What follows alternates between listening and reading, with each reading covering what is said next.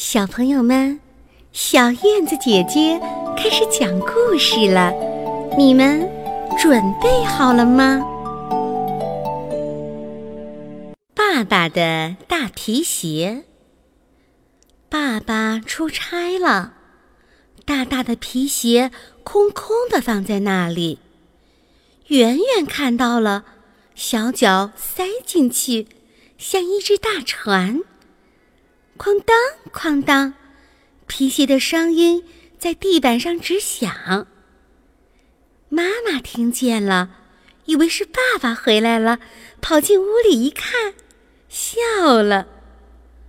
奶奶听见了，以为是爸爸回来了，跑进屋里一看，笑了。爸爸真的回来了。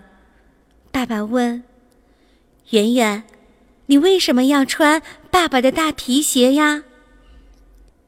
圆圆说：“我穿上爸爸的皮鞋，逗逗妈妈笑，逗逗奶奶笑，多开心啊！